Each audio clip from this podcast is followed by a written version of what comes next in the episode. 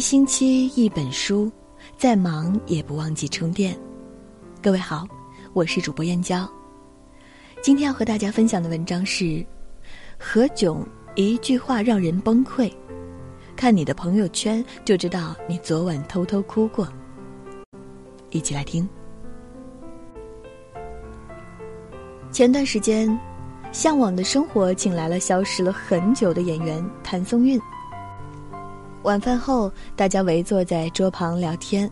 谭松韵被问到有什么愿望，谭松韵努力的装出没事儿的样子，开口说道：“我希望我能梦到他，还有我爱的人都可以很好，很健康。”话还没说完，眼眶就已经红了，眼泪也无法克制的流了下来。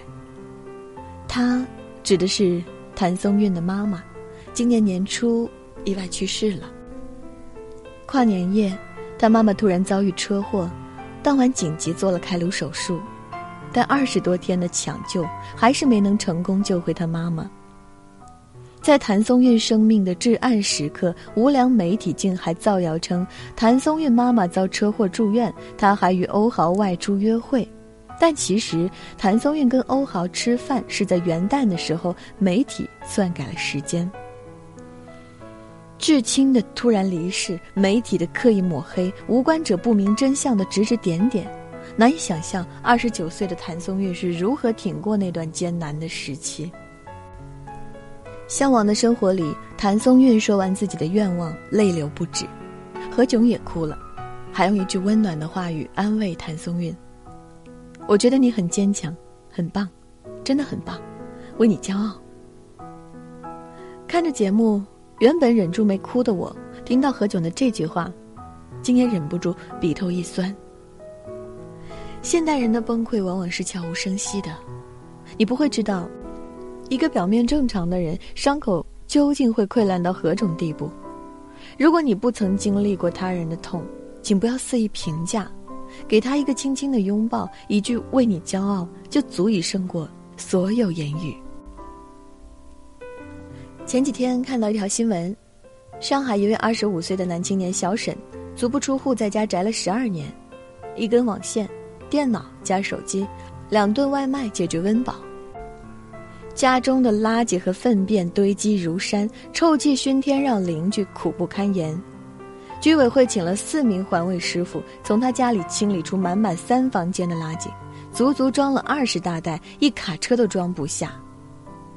年纪轻轻的小沈俨然是一个对生活失去所有希望的人。邻居说，十三年前一场大火彻底改变了他的命运。他原本功课很好，在上师大附中读书。十二岁的时候，一场大火让他父母和外婆都葬身火海，他自己也被烧成重伤，全身百分之五十烧伤，从此不再走出家门。新闻的着重点是废弃青年、垃圾。粪便怪癖，但却没人关心十二岁就失去所有的小沈，究竟经历了什么？搜了一下十三年前的那条新闻，原来小沈经历的根本就不是普通的火灾事故。当时他爸爸怀疑妻子有了外遇，于是刺倒了自己的妻子和岳母。事后他爸爸将准备好的汽油点燃，自杀身亡。有知情人说，当时他爸爸就将孩子锁在厕所里，所以孩子至今对厕所有阴影。难以想象，这十三年他一个人究竟是怎么熬过来的。没经历过他的痛，究竟有什么资格谴责他不讲卫生，要求他重新融入社会？岛国有一档综艺叫《可以跟着去你家吗》。最近有一期也记录了一个生活在垃圾堆里的小姐姐的真实故事。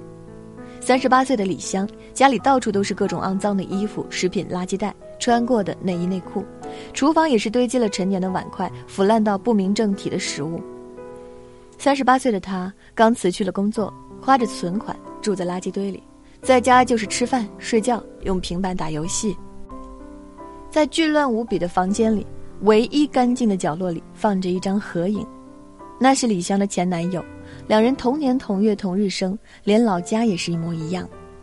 相爱的他们一起度过了两年的甜蜜时光，但后来的他们却被告知命运开了个巨大的玩笑，李湘带着心爱的男友去见了在老家的父母，这时一切秘密才水落石出。原来李湘和男友本是一对双胞胎，刚一出生就因为父母的感情问题被迫分离了。李湘被妈妈带走，男友则被一对素不相识的夫妇领养。知道了这个事实的男友，由于伦理道德的谴责太过痛苦而自杀了。深爱着男友的李湘，被留在这个孤独的世界上。李湘在节目中的表现很像重度抑郁症的症状，虽然在外人面前活泼开朗、谈笑自若，但实则内心早已千疮百孔。生活被动、疏懒，不想做事，不愿社交，常独坐一旁或者整日卧床，是抑郁的典型症状之一。丧失了生活的动力，才会任凭房间变成垃圾堆，光是活着就已经用尽了全部的力气。有人说，至亲离去的那一瞬间，通常不会使人感到悲伤，而真正让你感到悲伤的是打开冰箱的半盒牛奶，窗台上随风微曳的绿萝，安静折叠在床上的绒被，还有深夜里洗衣机传来的阵阵喧哗。一个人的痛苦，我们往往只能看见冰山一角。所以，不要随意评价，不要肆意伤害，就是最好的慈悲。凌晨一点，看到好友胖丁更新了动态，他在朋友圈里发了一首歌，歌名叫《曾经我也想一了百了》。他还把微信头像换成了全黑，朋友圈也更改成了三天可见。我问了跟他最亲近的朋友，才知道，胖丁的爷爷生了很严重的病，从小就是被爷爷带大的他，想必内心一定慌乱崩溃的不知所措，但他却什么都没说，一个人默默的扛着。我不想打扰，只得在心里给他一个无声的拥抱。看了你的朋友圈，其实猜到了你昨晚一定偷偷哭过吧？傅首尔曾经说过，成年人的悲伤不像小孩子丢了一根棒棒糖，成年人的悲伤就像掉进了海里，你在里面挣扎多久，发现还是一样，四周一片汪洋。你最近一次崩溃大哭是什么时候？韩国一位二十九岁的美妆博主毫无征兆地患上了淋巴癌，因为化疗而每天掉发，他决定去理发店剃成光头。看着一头乌黑秀丽的头发一点点的被推掉，他终于忍不住掉下眼泪。对不起，我不应该哭的，但是，真的很难受。江西省萍乡市因强降雨发生了洪涝灾害，有个九八年的消防员经过十四小时的救援，坐在原地哭了，因为听说可能还有人没被救出，他忍不住哽咽。我真的很努力了。南京地铁站里，一位西装革履的男子酒醉吐了一身，躲在墙角痛哭。我和老婆来南京打工。几年了，什么苦都尝遍了。为了签单，天天陪客户喝酒。我真的不会喝酒，不会喝酒。每个人都有无法言说的苦楚，每个人都在咬牙挺过最深的夜。但就像童华在最美的时光里写道：“这个世界，黑暗总是与光明共存。我们无法逃避黑暗，但是我们永远可以选择拥抱光明。”不要随意评价别人的痛，因为你不知道别人经历过什么。